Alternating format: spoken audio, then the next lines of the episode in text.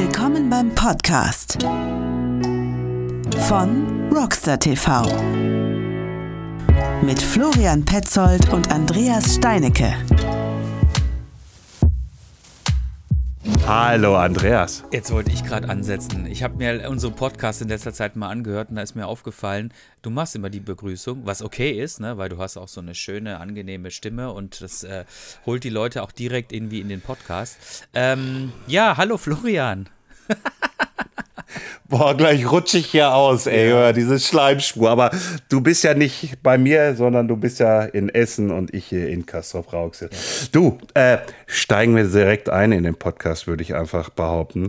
Ähm, wir haben einen Gast, einen bekannten Gast. Also auf jeden Fall der, der, der sich auch, also man, man kennt ihn halt einfach als Fotograf ähm, in der, in der Downhill-Szene. Ach, ähm, wir haben den Sebastian Sternemann da. Hallo. Guten Tag. Ich so bekannt bin, weiß ich jetzt auch nicht, aber ja, in der Ruhrpott-Szene sehr bekannt, weil ich früher auch viel Fahrrad gefahren bin, aber. Ach, ja. ich würde ich würd schon sagen, du hast schon einen, einen gewissen Fame. Ähm, vor allen Dingen natürlich durch deinen äh, aktuellen Beruf, den du ausübst, nämlich äh, als Fotograf, glaube ich, hast du erstmal mit Sicherheit unheimlich viele Leute kennengelernt. Und zwar jetzt nicht nur den, den kleinen Ruhrpott-Crosser von nebenan, sondern natürlich auch den ein oder anderen ähm, Bike-Promi, äh, wie auch immer man das nennen möchte. Ähm, erzähl uns doch mal so ganz, ein ganz klein bisschen, ja, Entschuldigung bitte. Stopp, wir haben es ja jetzt gerade so momentan mit Promis, ja, ne? Wir haben es mit Promis, wir haben es mit Promis, genau. Wir sind jetzt, wir sind jetzt ein, wir benennen uns jetzt um äh, Rockstar TV, der Gravel Mountainbike und Promi Podcast. Ne? Du darfst dich auch gerne ja, dazu zählen. Mit, mit, mit, mit, mit Fame. Mit, mit Fame. Wir müssen noch was mit Fame reinsetzen, ne? Der also, Promi, der Promi. genau. Ähm, ich habe mal eine, ich habe mal eine organisatorische Frage. Äh, ich kenne dich ja eher so unter deinem, äh, unter deinem Spitznamen Sterni. Ähm, ist das okay oder soll ich dich Sebastian nennen? Sterni ist auch voll okay, alles okay, ja. Okay, Sterni, prima. Sternemann, manchmal, wenn es länger ist, nennen mich so. Also mein Vornamen ist manchmal wird manchmal ein bisschen vergessen, habe ich dann das Gefühl. das ist so, aber habe ich auch kein Problem mit. Sterni, ähm, wie hat dich denn deine Mutter gerufen, wenn du Scheiße gebaut hast? Äh, Sebastian? Ja, ich liebe also auf Basti, aber ja, diese Sterni würde sich ja nicht durchbringen, weil wir alle so heißen von der Familie. Das wäre ein bisschen äh, schlecht, ne? Das wäre lustig gewesen. Aber ich habe auch, ich habe auch, ich glaube, ich weiß, wie, wie, wie das bei, bei Petzolds im Haus zuging. Da wurde dann einfach nicht, da wurde nicht Florian gesagt, wenn er Scheiße gebaut hat. Da wurde gesagt, Alexander, kommst du jetzt mal her? Ah.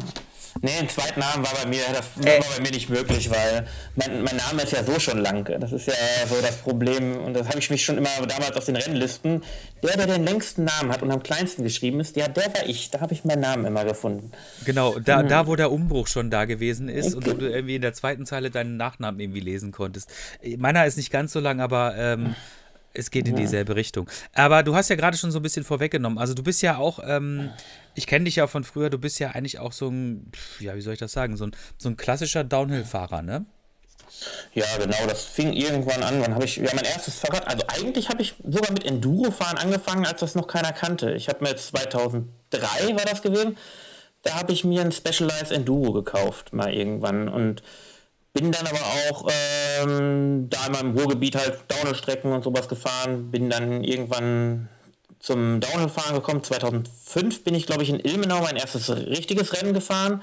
Vorher sind wir auch sehr kle viele kleine Ruhrpott-Cups und sowas, so inoffizielle Rennen gefahren, die es bei uns immer gab. Und ähm, ja, und dann ähm, bin ich halt mal irgendwann angefangen, ein ersten, erstes Rennen gefahren. Dabei ist mir der Rahmen gebrochen in Ilmenau.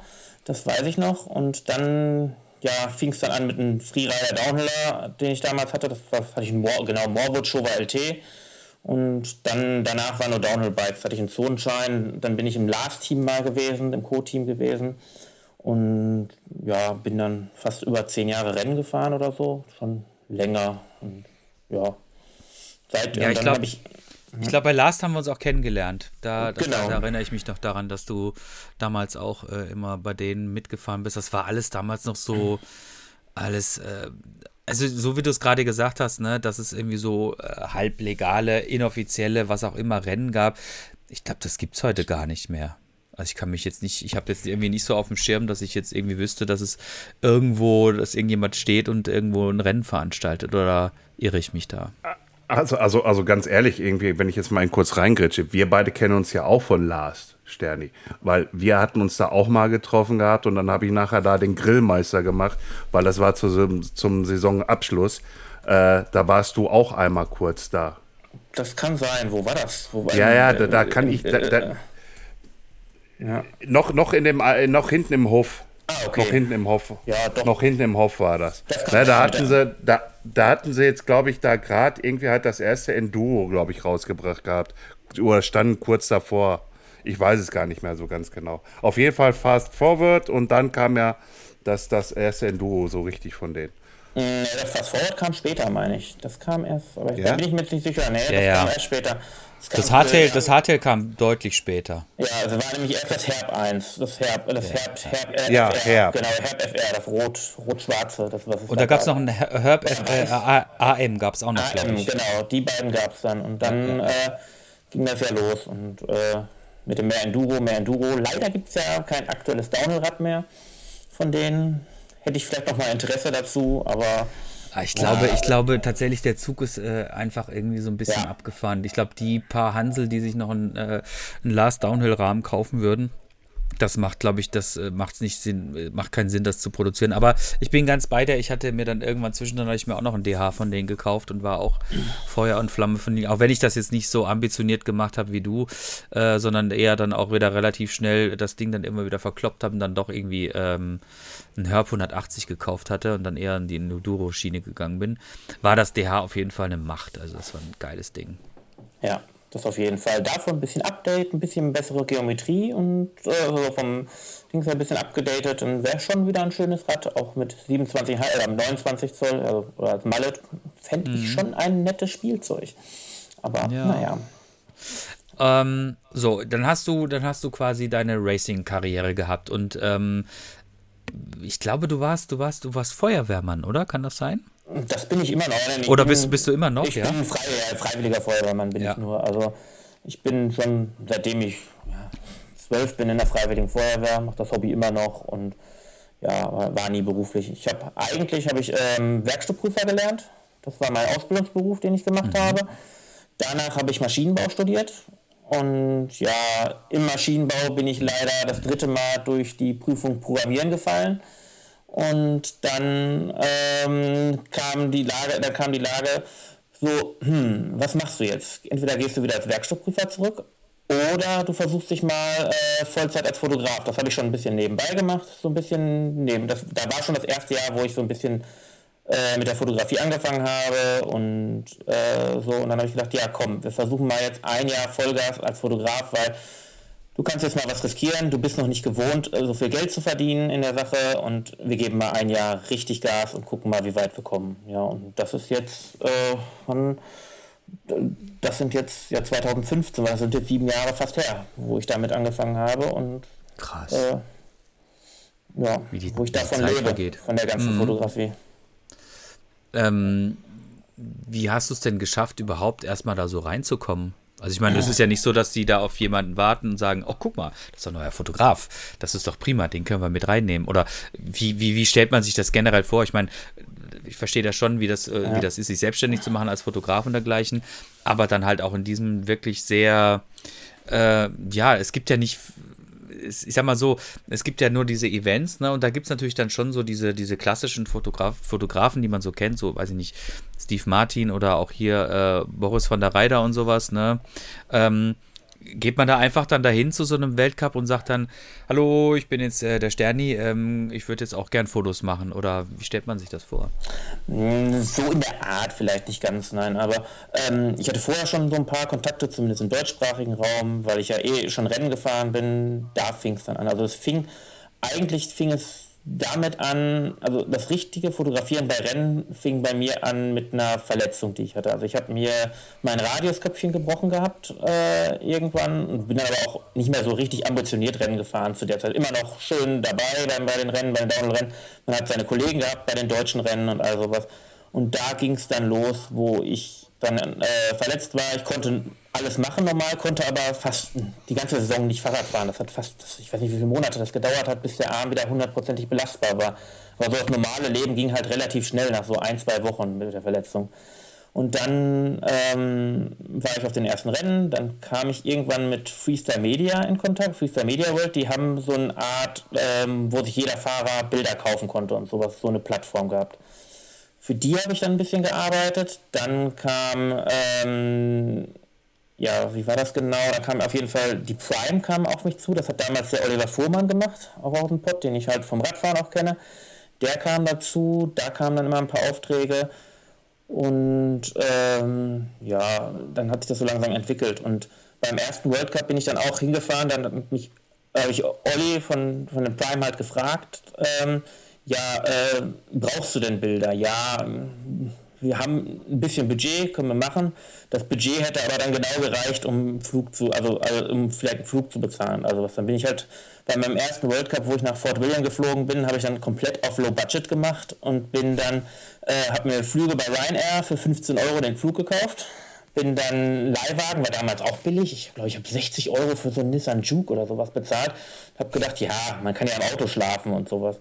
Dann habe ich halt im Auto, habe ich mir einen Schlafsack mitgenommen im Koffer und äh, eine Isomatte mitgenommen und habe dann das ganze Wochenende in Fort William im Leihwagen verbracht. Und äh, ja, da, äh, damals habe ich aber noch nicht gewusst, dass es der Fort William ja so weit nördlich ist, dass es ja auch in der Nacht gar nicht so wirklich dunkel wird. Das ist ja auch so, dass es war zwar so zwei, drei Stunden dunkel, aber äh, eigentlich war es die ganze Zeit so dämmerig und auch mega schlecht geschlafen.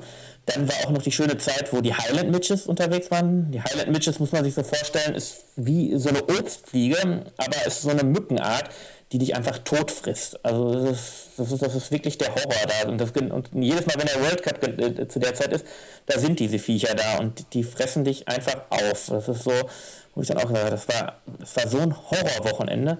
Aber da kam ich dann zum World Cup dazu, habe dann mehrere Kunden, so ein bisschen Pri Privatfahrer und sowas versorgt. Also dadurch dann, dann schon ein gutes Budget dann da gehabt, wo ich dann gesagt habe, ach komm, wir versuchen jetzt mal den nächsten World Cup. Dann bin ich raus das Wochenende dann sofort sogar nach Leogang gefahren und ja, dann irgendwie kleben geblieben. Dann danach das Jahr habe ich dann angefangen für Teams, ja, für Gamux auch zu arbeiten, die ich ja immer noch als Team habe. Oder Gamux, die, die hießen ja damals äh, NS-Bikes, ähm, genau, äh, was? NS, doch, NS, NS Bikes Factory Team. Und das ist jetzt das Gamux-Team. Für die arbeite ich ja immer noch seit Jahren. Und dann kommen noch, dann kamen noch mehr Kunden da immer wieder dazu, auch viele Privatfahrer. Ich bin halt immer noch äh, da gnädig und bringe halt vielen kleineren Privatiers und sowas, äh, versuche ich Bilder auch zu verkaufen für relativ faire Preise in der Sache. Das sind halt nicht die Preise, die ich äh, sonst für Werbung und sowas nehme. Also ich versuche da immer welche zu unterstützen und die versuchen mich dann auch irgendwo ähm, dann auch zu platzieren und sowas. Und da ich selbst Fahrer bin, habe ich dann immer gesagt, ich dann immer gesagt, ich will auch Fahrer unterstützen und wollte die auch äh, da irgendwie Möglichkeiten machen, Bilder zu kriegen, weil es ist oft Fahrer auch oft gar nicht so leicht von anderen Fotografen Bilder zu kriegen. Und also das ist halt auch nicht immer das Einfachste. Mhm.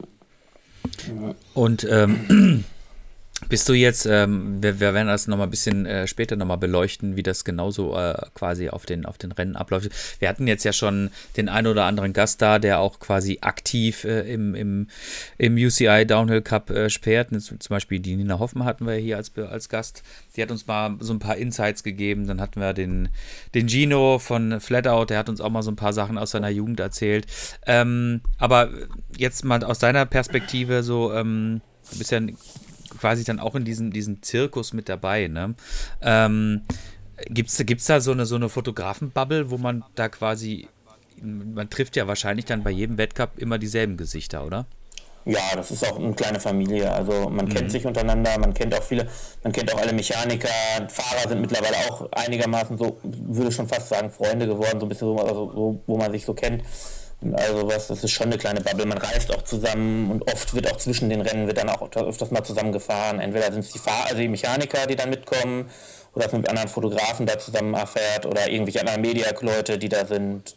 Alles mögliche. Selbst Fahrer sind auch manchmal dabei. Also es ist halt auch wenn man sich anguckt, ist das Level von den Mechanikern, von einigen Mechanikern, das Fahrradlevel sehr hoch. Also die würden auch schon bei Rennen, bei AXS Cups und sowas, würden einige da auch schon ziemlich weit vorne fahren, wo ich mich immer wundere, boah, wie schnell seid ihr und ihr seid nur Mechaniker, wo ich mir so denke, mhm. ui, was ist los? Na, ist schon, ist schon mal sehr interessant. Ist eine kleine süße Familie auf jeden Fall. Man kennt sich und das ist aber auch das Wichtige. Hast du da irgendwie eine coole Anekdote? Hm, was meinst du mit Anekdote? So, äh, naja, ich ja, das, ja, das Typische. Ja.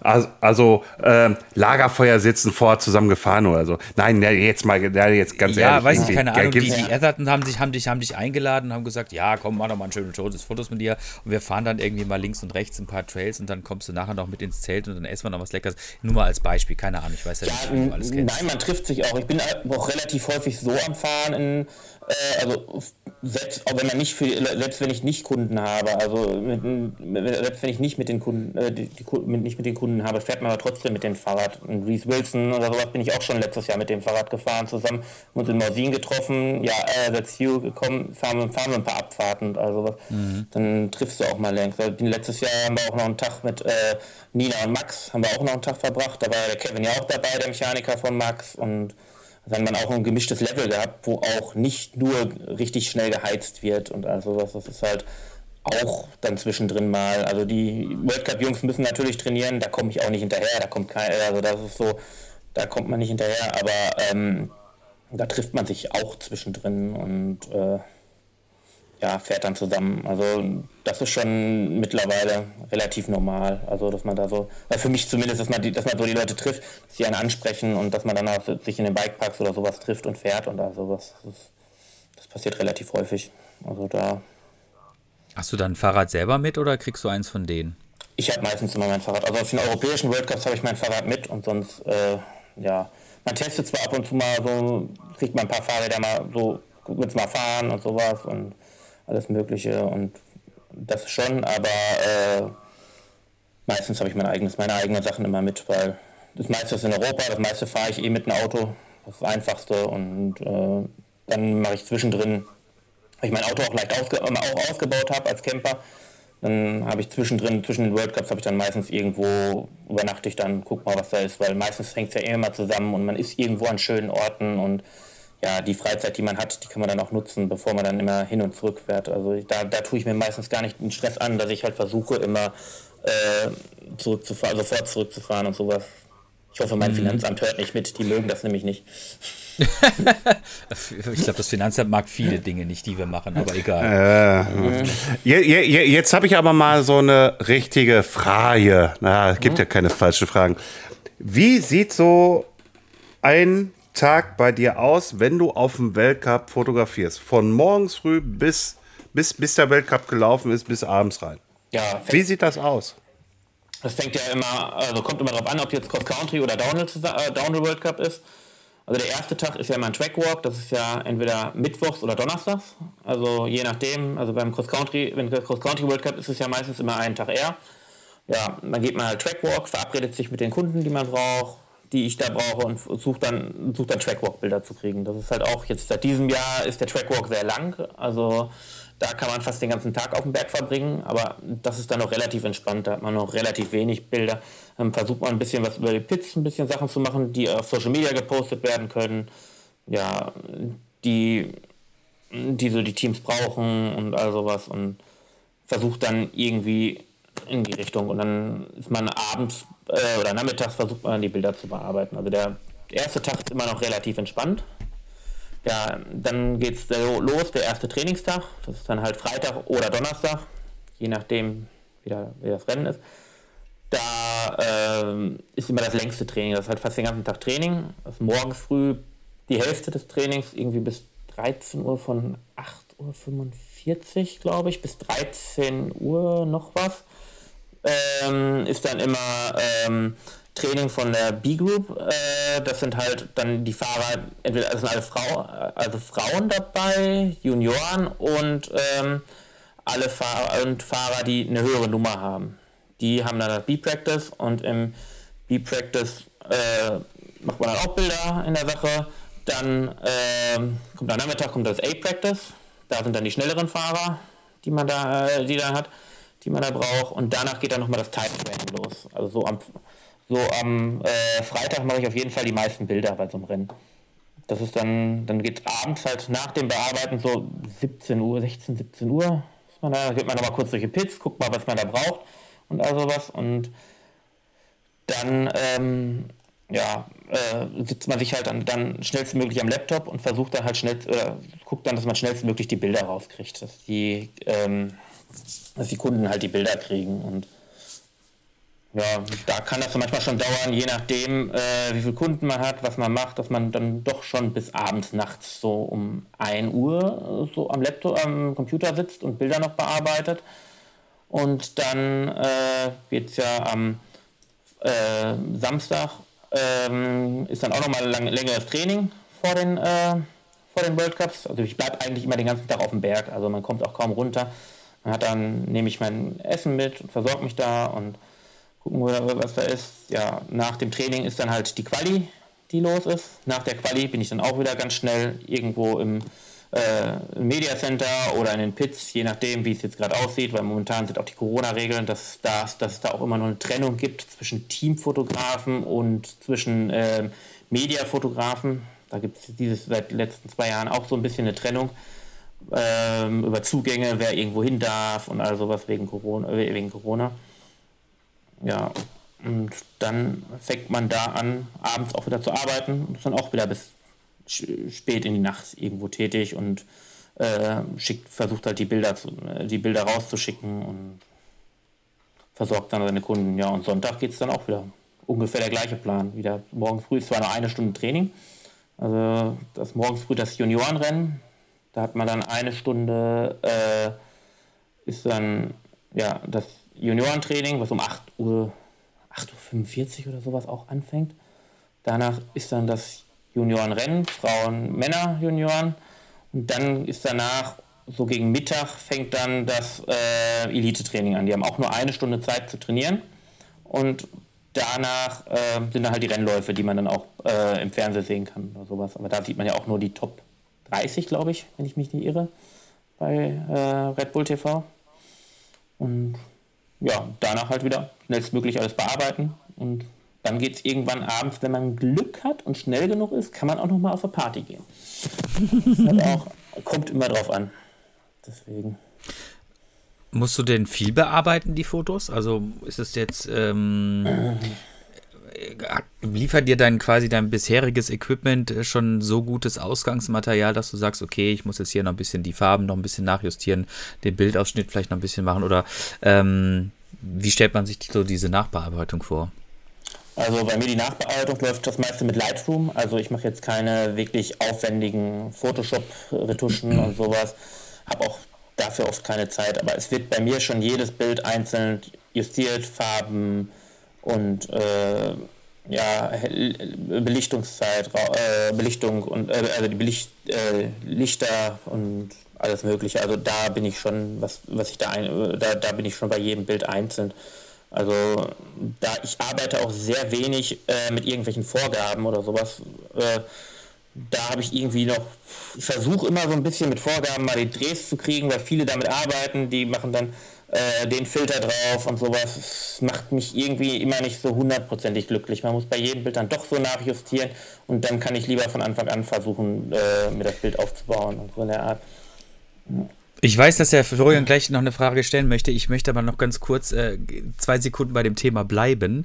Ähm, ich, ich weiß was genau, genau, was du sagst. Also ähm, ich habe auch immer, also ich, ich mein, bin jetzt kein ja. Fotograf, aber man macht natürlich auch das ein oder andere Foto für seine Firma oder sonst irgendwas.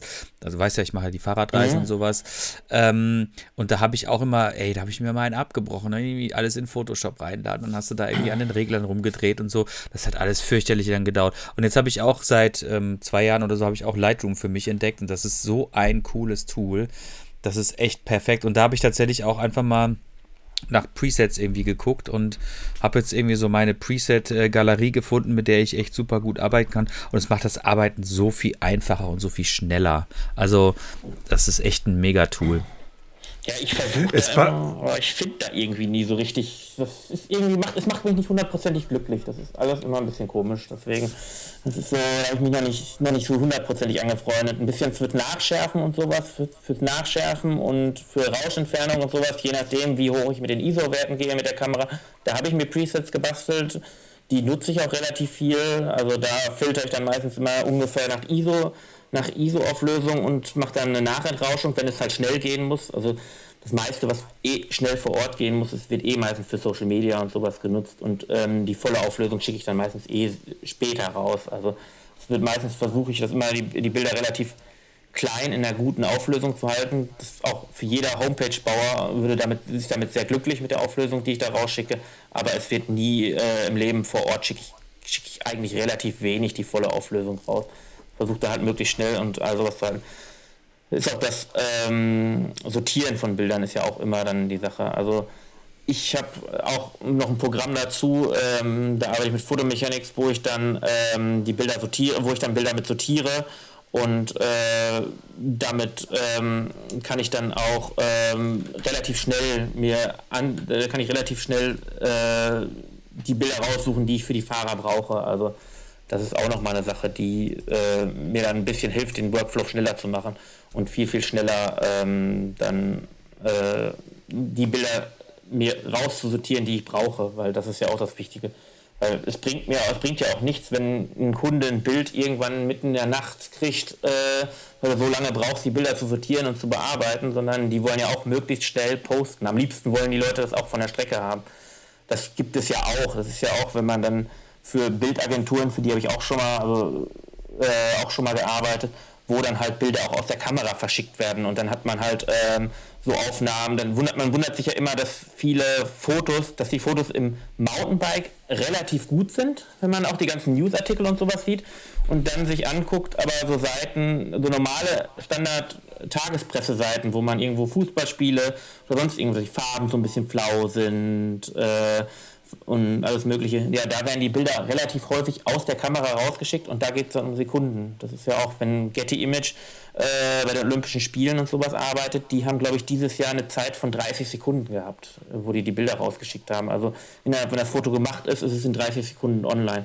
Das ist zum Glück bei uns noch nicht ganz so. Ich mache es auch ab und zu mal bei wichtigen Sachen, also jetzt, ähm, letztes Jahr ähm, habe ich ja für O'Neill gearbeitet und äh, da ist ja Greg Miner Weltmeister geworden in Val und da habe ich dann auch, dann habe ich dann auch mein Handy gezückt, habe die Bilder schnell aufs Handy geschmissen, habe die Bilder dann rausgenommen, habe die Bilder vorm Podium hatten die Bilder online, wie er da steht und äh, in Siegerpose ist. Und ähm, das ist dann auch so, wenn es wichtige Situationen sind, wenn irgendwo ein Kunde gewinnt oder sowas, dann mache ich das, dann versuche ich das auch möglichst schnell zu machen aber äh, ohne dass man einen Backoffice hat, der die Bilder dann bearbeitet oder macht, äh, macht das auch keinen Sinn. Deswegen, und sonst sind ja bei Agenturen, wenn man dann für Agenturen arbeitet, äh, bei den anderen Sportarten, dann ist da noch ein bisschen größerer Apparat dahinter. Aber äh, das ist im Mountainbiken zum Glück noch nicht so, wo ich dann halt auch selbst entscheiden kann, wie mein Bild aussieht und äh, dass mir da keiner das Bild bearbeitet.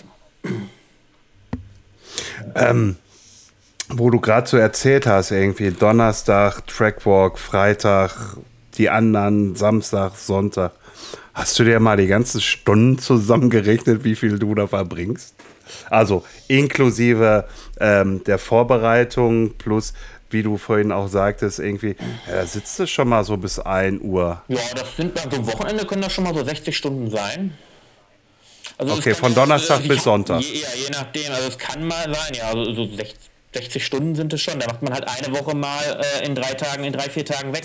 Das ist so eine normale Arbeitswoche. Das ist schon, ähm, also viel Zeit ist dazwischen nicht. Also wenn man immer denkt, man kann viel genießen und sowas, man ist an schönen Orten. Mh, mm, Im Endeffekt, äh, man kommt hin, und man ist wieder zurück. Es gibt Leute, die machen dann nichts mehr zusammen. Ich versuche dann immer noch so ein bisschen, zumindest ein bisschen was mitzunehmen, ein bisschen Kultur mitzumachen, weil irgendwann geht einem das Reisen dann auch auf den Nerv. Also ich habe auch manchmal, wo man so denkt, ah, ich habe den geilen Traumjob und so, dann guckt man da an und sieht nur kurz und ist dann auch wieder ganz schnell weg. Und das ist so, ich versuche mir da, den, die Tipps habe ich auch von vielen Leuten gekriegt, auch von Fotografen, die auch in der Formel 1 und so tätig sind, habe ich auch schon mit einigen da gesprochen, dass man da so, weil die haben ja noch ein schlimmeres Reisepensum als wir und die sagen auch, äh, irgendwann geht es dann einer auf den Nerv, weil man dann da steht und so an so einem Punkt will ich noch nicht kommen. Also es gibt zwar manchmal Sachen, wo ich mir denke, okay, ist ein bisschen viel gerade, aber im Endeffekt, ähm, ja, versuche ich immer ein bisschen Life-Balance da reinzukriegen, dass das zumindest ein bisschen ordentlich, dass das zumindest ein bisschen was ist. Aber, aber, es, aber es, hört, es hört sich doch auch gerade so ein bisschen an, irgendwie, dass du auch offen bist äh, für andere Projekte im Fotobereich. Ne? Also wie, wie unter anderem Formel 1.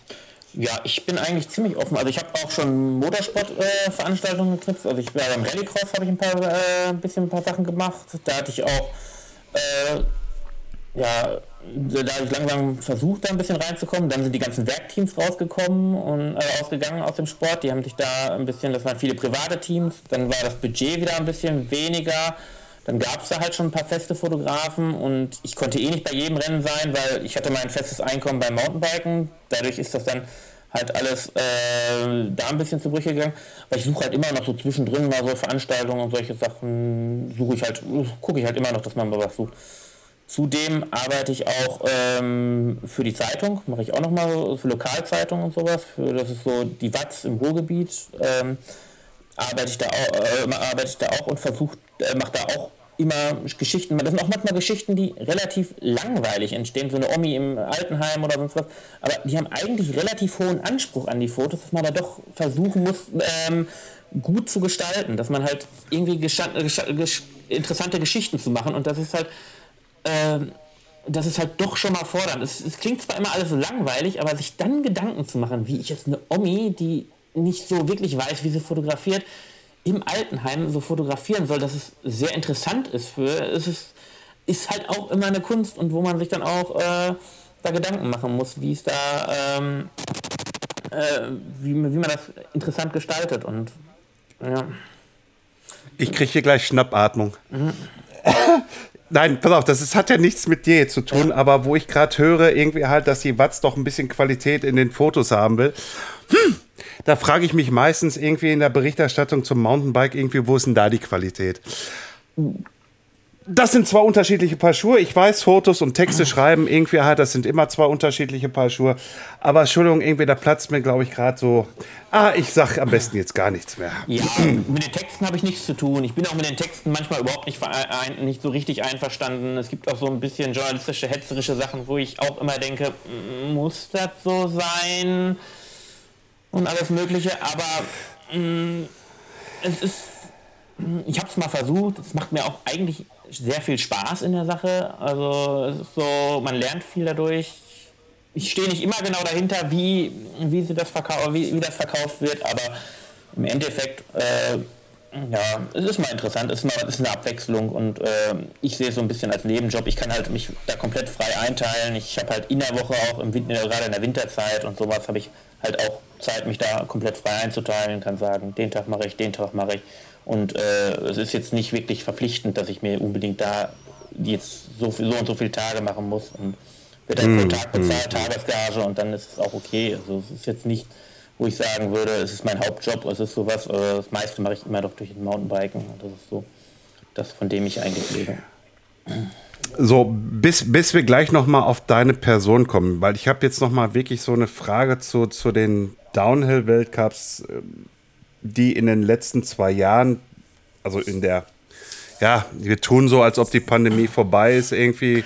Die letzten zwei Jahre waren dann wohl dann die Hochpandemie.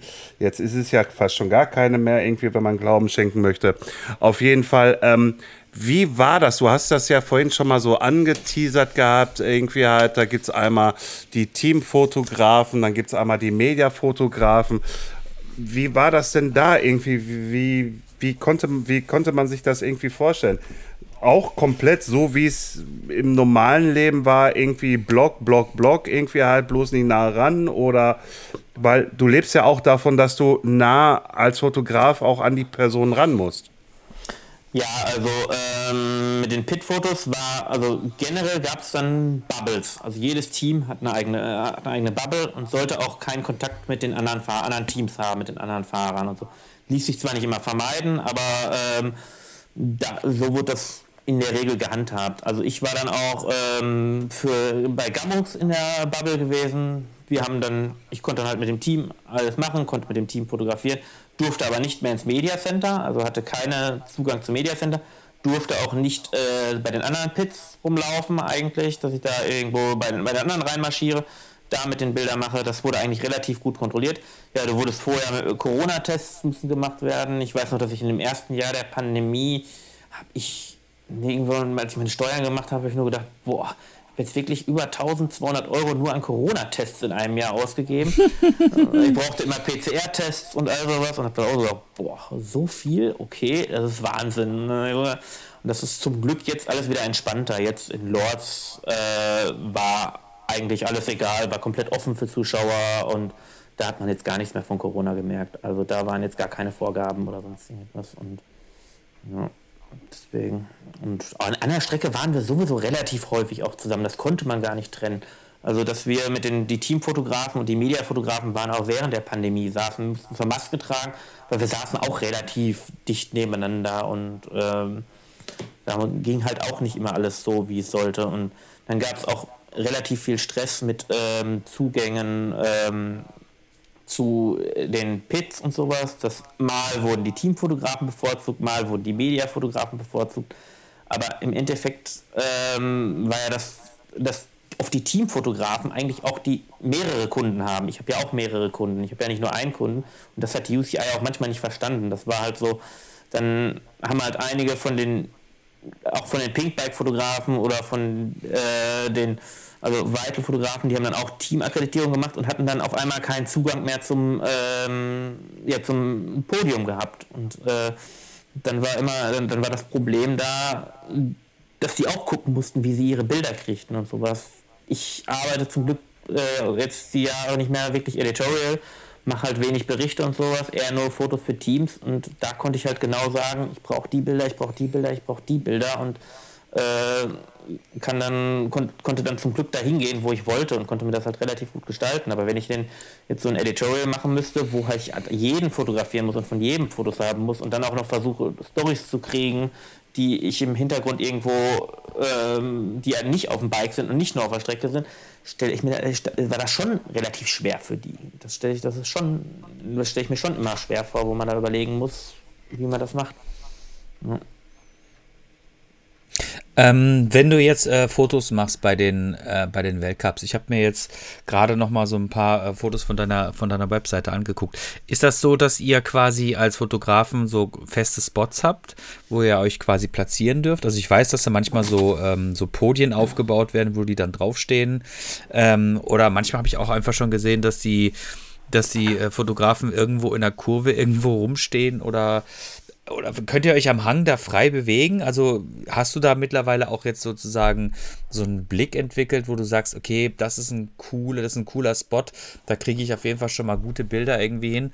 Und wanderst du quasi dann von oben nach unten runter und ähm, oder wie hast du dieses, diesen, diesen Blick entwickelt?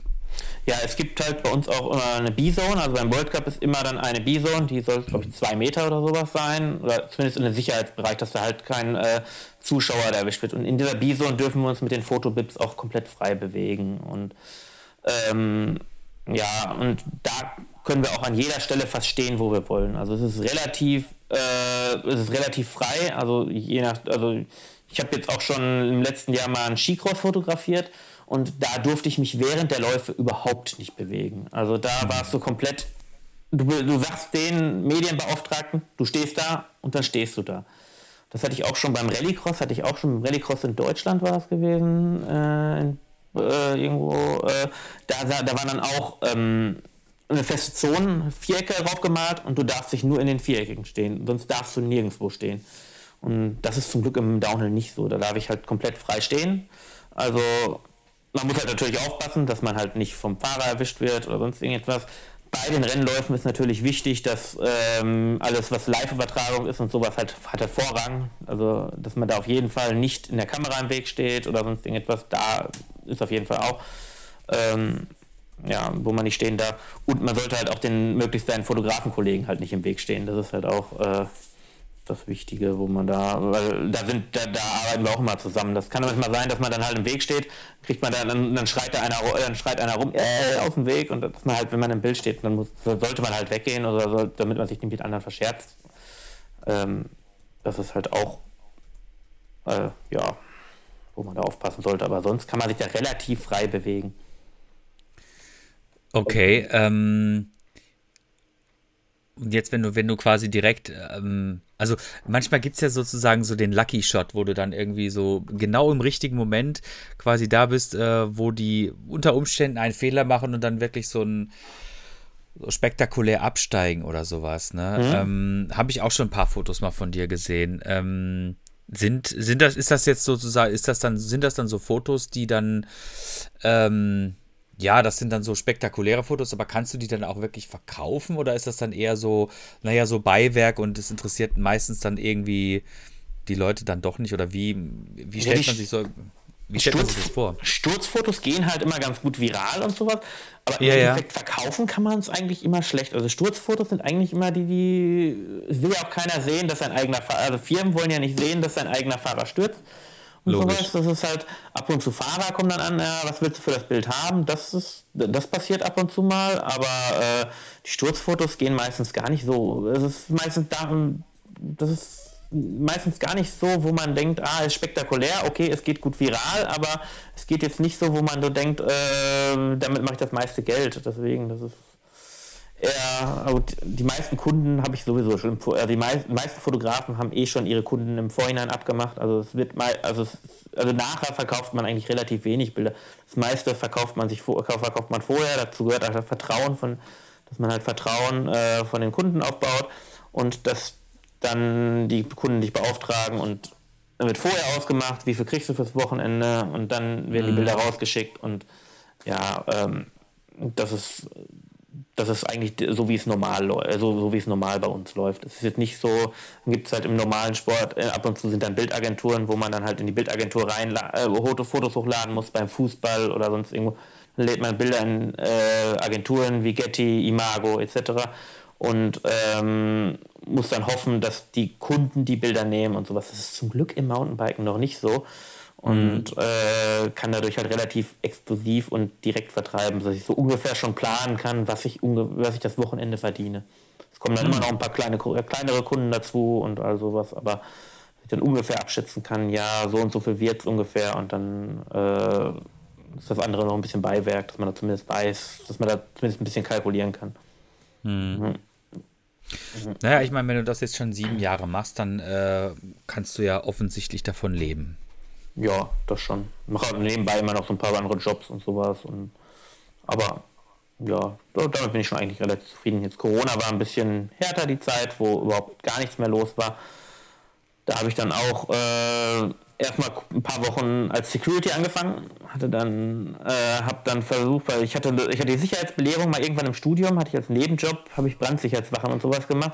Ich dachte, ah, ich habe die Sicherheitsbelehrung, jetzt ist Corona, jetzt müssen sie aufpassen, komm, dann machen wir mal schnell, äh, weil es sah so aus, als wenn ich fast ein, die ganz komplette Saison ausfallen würde. Ich dachte, ja, Security brauchen sie, komm, dann arbeiten wir als Security, habe dann da erstmal angefangen und da habe ich noch unten im Schwarzwald gewohnt. Ähm, und dann kam äh, dazu, dass ich mit ähm, Noah Grossmann vom Bikepark Tottenau gesprochen habe. Und bei dem lief es ja, der Bikepark lief zwar nicht so gut, aber er hat auch an den Two-Cycle-Fahrradladen richtig gut. Und da haben sie ihn ja die Bude eingerannt. Und dann dachte er, ja, ich brauche eigentlich einen, der mein Social Media macht, der mir da hilft und all sowas. Und dann habe ich da zumindest während der Corona-Saison mal das komplette Social Media übernommen, habe für den Bilder gemacht, habe da für den Bikepark dann irgendwann gemacht, als der Bikepark auf war, habe da Bilder gemacht und alles Mögliche. Und ja, das war so, das war so, wie ich mich über Corona gerettet habe. Und dann ging ja zum Glück die Saison relativ kompakt äh, weiter. Also vor zwei Jahren, das war ja dann zwei World Cups innerhalb in einer Woche und dann nach und nach hat man ja dann versucht, am Ende der Saison nachzuholen. Das war auch eine sehr harte Zeit. Also es war schon hm. sehr stressig gewesen, aber hat, Glück, hat mich zum Glück dann finanziell doch einigermaßen gut gerettet, wo ich dann auch sagte, oh, so schlecht war es nicht. Mhm. Mm, ja, Florian? Jetzt kommt mal so wieder so eine Frage vom Florian. Sag mal, wir stellen dir ja andauernd Fragen. Hast du auch mal so Fragen an uns? Das macht er immer. Das macht er immer. Pass auf, dieses ähm, Gästefragen, äh, was möchtest du eigentlich mal wissen von uns? Das denke ich mir immer so, meine Güte, ey, die Leute hören uns doch nicht zu, damit der Gast uns Fragen stellt.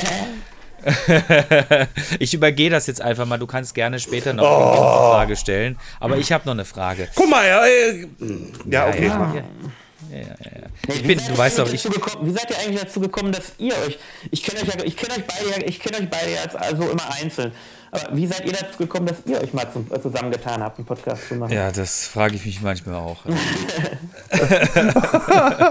ja, jetzt kommen die Szenen einer Ehe wieder raus. Äh, ja.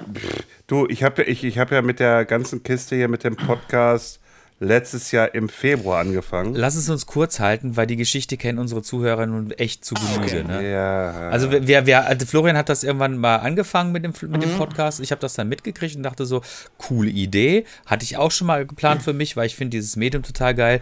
Und dann haben wir gesagt, komm, wir machen das zusammen und jetzt sind wir groß und reich. So. Vor allen Dingen reich. Ja, reich an Erfahrung, sage ich jetzt mal. Nein, aber ähm, ich würde noch gerne von dir was wissen. Und zwar, ähm, hast du äh, schon mal äh, bei irgendwelchen Red Bull-Geschichten mitgearbeitet? Mm, ich hatte jetzt, ich war beim, mit Resolution war ich jetzt äh, tätig bei dem ähm, Camp mit Aaron Gwynn. Da habe ich die Bilder gemacht. Also da gab es ein Camp, wo mehrere ähm, Leute ähm, bei, äh, also ähm, ja, ähm, da einen Urlaub oder einen Fahrtechnikkurs mit Aaron Green buchen konnten. Das habe ich auf jeden Fall gemacht. Das war auch so, ich weiß gar nicht, aber das, hat, das ging eigentlich über die Agentur Resolution, war aber auch irgendwie mit Red Bull verbunden und sowas. Dann hatte ich zumindest ein Glück, dass ich mal ähm, mit Fabio Wittmer die ersten, äh, ersten Bilder überhaupt machen konnte, die er mit einem ähm, Red Bull Helm hatte. Das war nämlich auch, das war eine sehr lustige Geschichte. Da kannte ich den Elias Schwärzer, den kannte ich, den habe ich auf den Rennen ganz gut kennengelernt. Und der sagte dann so, ja, ähm, hast du nicht mal Lust, Fotos zu machen? Da war ich auch gerade irgendwo in Österreich in der Nähe. Und dann sagte er, ja, sind nur zwei Stunden entfernt von Innsbruck. Und dann so, ja, der Fabio hat vielleicht ein neues Helmchen. Und dann kommt Fabio auf einmal an, guck mal, was ich da so für ein Helmchen habe. Und dann hat Fabio seinen Red Bull Helm gekriegt. Das war noch gar nicht veröffentlicht und also ja und ähm, dann habe ich mit ihm die ersten Bilder ähm, in Innsbruck gemacht, die es von ihm überhaupt gab mit einem Red Bull Helm. Das hatte Red Bull irgendwie nicht so ganz gefallen in der Sache. Hab das dann, hab dann aber die Bilder noch an Continental hat die, hat die gekauft. Das wurde dann über, also Resolution hat mir da geholfen, die Bilder ein bisschen zu vertreiben und ging dann an, auch an Continental und ich weiß gar nicht, wo die noch verkauft wurden. Das hat sich auf jeden Fall ziemlich gut gelohnt. Aber das, das hat Red Bull so ein bisschen, glaube ich, äh, ich weiß nicht genau, was da, äh, äh, die hatten dann danach irgendwie einen eigenen Fotografen gestellt. Aber äh, das war, da bin ich auch echt dankbar. Das hat mir auch echt viel geholfen und mit Fabio die Sachen zu machen, war auch echt cool. Also der ist echt ein cooler Dude, mit dem man auch sehr viel machen kann und äh, ja, der hat aber jetzt, der hat ja sein eigenes Fotografenteam und äh, da ist ja die Sache, dass mir da 24-7 für einen Sportler zu tun zu haben, ist halt immer, äh, ist halt auch nicht das, wo ich, äh, wo ich da wollte, weil ich halt schon einen bestehenden Kundenstamm hatte. Ein mhm. bisschen. Hm. Ähm, aber ähm, Rampage oder sowas war bis jetzt noch kein Thema. Nee, will ich eigentlich mal hin. Das ist eigentlich auch so meine Planung, dass ich da mal gerne hin will. Aber bis jetzt habe ich mir da noch äh, keine Gedanken gemacht in der Sache, weil ist auch bei den Red Bull Events ist auch immer relativ schwer mit den ähm, Medienrechten da, weil da gibt es auch oft Embargo, dann darf man erst die Fotos ähm, am Montag verwenden und solche Sachen und es ist halt wird halt immer ein bisschen drauf Hand, äh, Hand gehalten und da sind auch zwei Klassen Akkreditierung für Media und sowas und äh, ja, äh, darauf hatte ich dann irgendwie noch nie so wirklich Lust drauf gehabt und äh, immer, ja, Rampage will ich mal gucken, dass ich da mal hinkomme. Ist halt auch immer eine Budgetfrage, ob man sich das so viel ausgibt und dann vielleicht doch keine, doch nicht irgendwie Chancen da hat, irgendwas vermarkten oder was. Muss man halt immer sehen. Also deswegen gucke guck ich halt immer, dass man da reinkommt, wenn er irgendwas macht. Muss man halt mal mhm. schauen. Mhm. Ähm, aber du bist, du bist schon relativ viel, äh, du bist schon relativ weit gereist jetzt in den sieben Jahren, oder? Mm, ja, viel Europa. Jetzt war letztes Jahr wieder ein Snowshoe, der World Cup war ja auch wieder, wird ja dieses Jahr auch wieder sein, Snowshoe und Mount ZN. Und der Snowshoe ist, äh, ist das Colorado oder? Äh, Snowshoe ist West Virginia. Ah, West Virginia. West Virginia, okay. Mhm. einfach im Nirgendwo. Das ist, halt, mhm. das ist halt ein Resort, wo man in der Radio Quiet Zone hat man auch kein Handyempfang, nichts. Es gibt halt in dem Ort WLAN, das ist alles, was man an Kommunikation hat. so ein richtig Handy telefonieren und sowas geht da nicht. Also das ist, äh, das ist da schon sehr abgeschieden. Man fährt halt vier Stunden einfach durch nirgendwo. Aber, aber es ist cool. Der World Cup ist gut besucht, die Leute sind sehr lustig drauf und äh, ist von der Stimmung her schon einer der besseren, äh, einer der besten World Cups, finde ich. Ich, ich finde das immer so geil, ähm, weißt du, wenn du dann irgendwie wieder ähm, den Plan fürs nächste Jahr siehst, wo die, wo die Weltcups sind, ne? Manche Sachen kennt man natürlich, ne? Klar, Leogang, das kennt man natürlich, ne? Mhm. Aber dann so, so Lourdes, dann denke ich mir so, ja, okay, es ist in Frankreich, es ist ein Pilgerort, aber wo zur Hölle ist das? Dann Snowshoe, denkst du so, ja gut, das muss halt irgendwo in Amerika sein, ne? Mount St. Anne habe ich in letzter Zeit auch jetzt erstmal herausgekriegt, dass das halt irgendwie äh, Kanada irgendwo da oben ist im Osten. Äh, Quebec mhm. ist das, glaube ich, ne? Ja. Ähm, und äh, ja, da, da gibt es halt immer so, so absurde Orte, ne? Oder Albstadt oder sowas, ne? Da denke ich mir so, wo, wo zur Hölle ist Albstadt? Ne? Jetzt weiß ich es auch, wo es ist. Es ist halt im Ländle, ne? Aber mhm. ähm, das Interessante finde ich halt immer, dass diese, ähm, diese Parks, wo das halt quasi die Weltcups stattfinden, die sind immer mitten im Nirgendwo. Also du findest jetzt ja nicht irgendwie ein, äh, ein Weltcuprennen in New York oder in, äh, weiß ich nicht, äh, in in Paris oder Castrop Rauxel. Oder in Castrop Rauxel, ne? In Weltstadt Castrop Rauxel, ne? Ich finde das immer so geil, dass das halt irgendwie immer irgendwo im Nirgendwo ist. Oh ja, Fort William ist auch im Nirgendwo. Ja. Also Fort William, wenn, ihr, wenn man nach Fort William reist, gebe ich den Tipp, wenn man ankommt, tanken. Am Sonntagabend gibt es keinen Sprit mehr in dem, in der, in dem, in der ganzen Ding. Ich habe meinen Leihwagen, musste ich mit Super Plus voll tanken. Die eine Tankstelle war schon komplett leer mit, äh, also Super, Super Plus, alles leer. Dann die zweite Tankstelle, die noch offen war, das war auch noch die letzte, fange ich dann an mit Super Plus zu tanken und mittendrin geht, es, geht dann die Tankstelle aus, ja, äh, leer. Und ich musste am Morgen früh, ich musste halt um 4 Uhr nachts musste ich losfahren, damit ich den Flieger in Edinburgh erwische am Montag. Und äh, war dann so, hm, okay, die nächsten Tankstellen sind irgendwie 120 Meilen oder sowas entfernt, wo ich da hinkomme und so gedacht, oh, hm, ja, das ist dann zum Glück noch ausgegangen, aber ich habe auch schon von Stories gehört, ähm, wo äh, dann Teams sich an anderen Autos, die am Straßenrand stehen, äh, bedient haben und dann der Herr, ähm, ein Herr aus dem Haus mit einer Schrotflinte, den hinterhergerannt ist. Die Story Benzinklau? Ja. Ähm, wie geil. Wie geil. Das habe ich auch schon gehört, dass es sowas gab. Das ja. ist absurd. Also Fort Williams, Fort Williams war ich auch schon mal. Ähm, das ist wirklich in the middle of fucking nowhere. Ähm, und äh, aber, aber eine sehr, sehr, sehr schöne Gegend. Also ich, bist du auch mal in den Park da gefahren? Also diesen Trailpark? Ich habe in Fort William leider noch nie ein Fahrrad mitgehabt. Also, ah, das, das musst du mal machen. Also dieser Trailpark, der ist, der ist echt richtig cool. Also ähm, der hat auch nichts mit der Downhill-Strecke zu tun, sondern der okay. erstreckt sich da irgendwie so parallel dazu. Ist auch relativ, ja, schon ziemlich groß, aber echt geil. Also schöne Strecken, also so auch so richtig ähm, richtig amtlich, so schön irgendwie mit äh, ausgesetzt und Wurzel und hier und da. Also so wie man sich halt das quasi äh, in Schottland vorstellt, halt auch immer feucht, ne? Da kannst du machen, was du willst. Ähm, ja.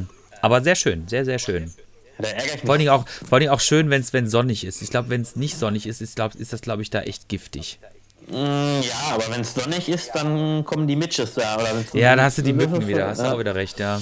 Ja, nee, ich, dann ärgere ich mich jetzt doch dieses Jahr, dass ich jetzt doch wieder fliege. Also ich war jetzt kurz davor, als ich mir die Leihwagenpreise dieses Jahr angeguckt habe, äh, war ich dann doch am überlegen, hm, der Leihwagen kostet fast genauso viel, als wenn ich die Fähre von Amsterdam nehme. Fahre ich jetzt doch mit einem eigenen Auto rüber, also von Amsterdam Newcastle, die Fähre, die es da gab. Und habe ich so gedacht, hm, fahre ich jetzt doch mit einem Auto oder ähm, fliege ich oder versuche ich jetzt doch wieder zu fliegen. Ja, dann habe ich jetzt noch einen günstigen Leihwagen gekriegt. Mal gucken, ob ich den überhaupt kriege. Müssen wir mal schauen. Aber ich habe es halt nicht eingesehen, dass ich über 600 Euro für einen Leihwagen ausgebe für die Woche, wo ich sonst immer nur um die 100 bezahlt habe für UK. Das war irgendwie so.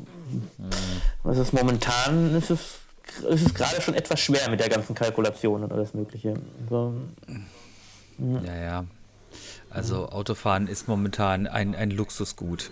Das stimmt. Das stimmt. Ja. Wo geht's als nächstes für dich hin? Äh, das nächste wirkliche ist jetzt äh, Fort, was geplant ist, ist jetzt Fort William, aber ich will mhm. noch mal irgendwo mal gucken, was, was, was ich sonst noch mache. Jetzt ist ja noch ein bisschen Zeit bis dahin. Und mhm. äh, will noch mal irgendwo anders noch was machen und ein bisschen selber Fahrrad fahren. Muss man mal schauen, dass ich jetzt noch ein bisschen Zeit habe. Weil in der Saison ist das halt dann immer so ein bisschen schwer, aber mhm. da muss man halt gucken, was sich da so anbietet. Aber Herr Petzold. Entschuldigung, wollte ich nicht unterbrechen. Ja. Aber ich liebe es auch eigentlich mal wieder in Heimat zu sein. Also ich hatte jetzt mhm. halt zwei Jahre im Schwarzwald unten gewohnt und all sowas. Es war auch schön zum Fahrrad, also es war in der Nähe von Freiburg auch. Es war schön, in Freiburg die Trails zu haben, die sind mega geil, auf jeden Fall. Aber äh, man hat halt auch nur fast die Trails. Es gibt halt, wenn man hier im Ruhrgebiet ist, man hat halt endlos Trails. Also das ist, äh, das glaubt man halt auch manchmal nicht, dass es im, Ruhr, dass es im Ruhrgebiet, dass man so gut Fahrrad fahren kann. Aber ich habe mich jetzt echt wieder, seitdem ich äh, wieder hier wohne, so richtig wieder neu in die Trails verliebt und habe gedacht, boah, warum muss ich immer so weit weg? Wir haben hier so geile Sachen zum Enduro-Fahren. Ist es das eigentlich eines, ich würde sogar fast sagen, eine der geilsten Reviere oder geilsten Gebiete in Deutschland, wo man Enduro fahren kann. Zumindest wenn man jetzt so kleine, auf so kleine Abfahrten steht und sowas. Das finde ich halt immer mega gut. Das, ich, das, das unterschätzen viele und äh, deswegen liebe ich es auch mal wieder hier zu sein. Deswegen so ein bisschen Heimat, äh, meine Heimat habe ich schon ein bisschen vermisst gehabt. Ja, einmal Ruhrpott, immer Ruhrpott, ne? Also, wobei ich, ich habe ja zwei Herzen, ne? Das wissen ja, ja, alle. Jetzt fängt der Florian wieder an zu lachen, ne? Ähm, ich bin ja, komme ja aus Freiburg, ich mag ja Freiburg du auch sehr gerne. Bobbele. Ich bin eine Freiburger Bobbele, jawohl. Ähm, aber tatsächlich ähm, heute wieder auf dem Fahrrad gewesen, heute eine schöne Tour gefahren, zweieinhalb Stunden. Ähm, gar nicht großartig geplant, sondern irgendwie einfach mal so drauf losgefahren, weil das Wetter so schön warm war. Und ähm, äh, ich, ich, hätte, ich hätte auch fünf Stunden fahren können, ne? Und das hier direkt bei mir um die Ecke, ne? Also ich wohne mhm. ja hier in Essen im Süden und ich setze mich aufs Fahrrad und bin auf dem Trail und dann, äh, ja, fahre ich da, fahre ich da und fahre ich da noch und fahre ich hier noch. Also das ist so schön und so geil. Und ich gebe dir vollkommen recht, in Freiburg ist das, äh, kann, ist das schon stark kanalisiert, ne? Also mhm. da fährst du halt irgendwie Borderline und dann fährst du Canadian und dann machst du noch irgendwas anderes und so, aber so links und rechts, ähm, ja, ist aber ist, ist natürlich auch, liegt in der Natur der Sache. Ne? Ich meine, äh, Baden-Württemberg ist da viel restriktiver als NRW, ne? was die Trails anbelangt. Ja, ich habe ja damals auch eher ein bisschen weiter, es waren ja noch so 40 Minuten bis Freiburg, also das mit dem Auto, das war halt in Kandan hieß der Ort, das war kurz vor Basel. Und mhm. ey, wir haben so geile Topografie und all sowas, aber an Trails hm, gab es da jetzt nicht so viel es war halt, äh, okay, der Bikepark Tottenham um die Ecke ist schon geil, auch wenn man da halt wohnt. Ist es halt, äh, ich habe immer die äh, Punktekarten in Tottenham gehasst in der Sache, wo ich da immer mhm. hingefahren bin.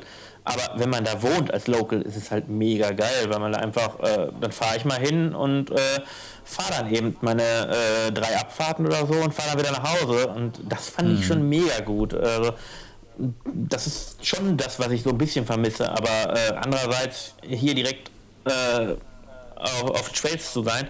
Ja, wir haben in Bergkam haben wir eine Halde, wo zwar die Trails alle nicht legal sind, aber da habe ich auch eine Runde von so 10 Kilometern, die, ich mal, die man eben runterspulen kann. Das ist halt direkt um die Ecke, da kann ich auch ähm, mit dem Fahrrad losfahren und dahin.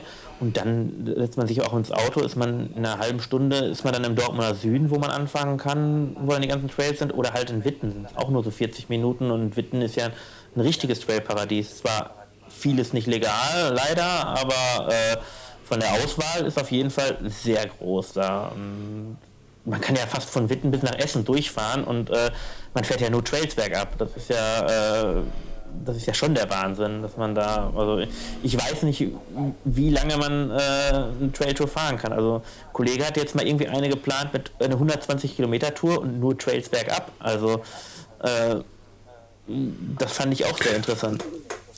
Äh, bitte mal die GPS-Daten mir zuschicken.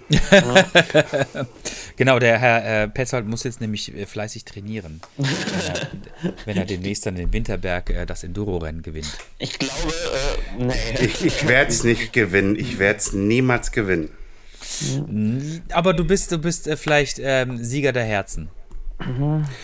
Ach, spielst du jetzt irgendwie wieder auf Schalke an oder so? Es ist, äh, nee, gar nicht. Das hast du äh, jetzt gemacht. Das hast du jetzt gemacht. Aber es, ja, na, natürlich. Nein. Aber, aber es ist total witzig eigentlich. Hätte ich mal drüber nachgedacht, hätte ich das noch ein bisschen mehr ausgebaut. Aber naja. Ja okay. nenn, mich doch, nenn, nenn mich doch gleich weiterhin Alexander. Alexander, Alexander. genau. Alexander. Ja, ja okay, okay. Ähm, Herr Petzold, hast denn du noch eine Frage an den Herrn Herr Steinemann? Petzold jetzt nur noch.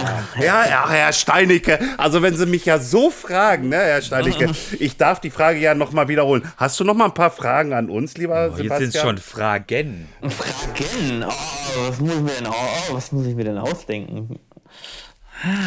Gar nichts, gar nichts, gar nichts. Alles gut, um Gottes Willen. Du, pass auf, wir leiten mal äh, den Feierabend ein, weil wir sind bei Minute 59, gleich sind wir bei 60, eine ganze Stunde miteinander gequakt. Ähm, ja, das letzte Wort so gesehen gehört dir. Ich sag auf jeden Fall schon mal auch im Namen vielleicht schon von Andreas, Dankeschön, dass du dir die Zeit genommen hast. Ähm, danke für diesen tolle, tolle Aufnahme, für den tollen Podcast. Danke, dass wir in dein Leben mal reinhören konnten. Ja, und äh, ich sag auf jeden Fall mal Danke. Andreas? Ähm, ja, ich wiederhole mich da. Vielen Dank, dass du dir die Zeit genommen hast. Ich fand das immer sehr cool, wenn man so, so Insights hat. Und jetzt hatten wir natürlich schon mal, äh, wie gesagt, äh, von Fahrerseite hatten wir jetzt schon ein paar Mal die Gelegenheit, so ein bisschen zu, zu hören, wie das jetzt ist. Jetzt von dir, von deiner Warte aus als Fotograf, fand ich jetzt auch super spannend. Ähm, ich glaube, diese Geschichte rund um die, um die World Cups, äh, die wird uns äh, hier im Podcast noch äh, verfolgen, weiterverfolgen oder werden wir weiterverfolgen. Und du hast heute eine schöne Facette dazu beigetragen. Vielen Dank, dass du bei uns zu Gast gewesen bist. Übrigens, eine Sache muss ich noch sagen, wir haben schon wieder den Werbeblock vergessen.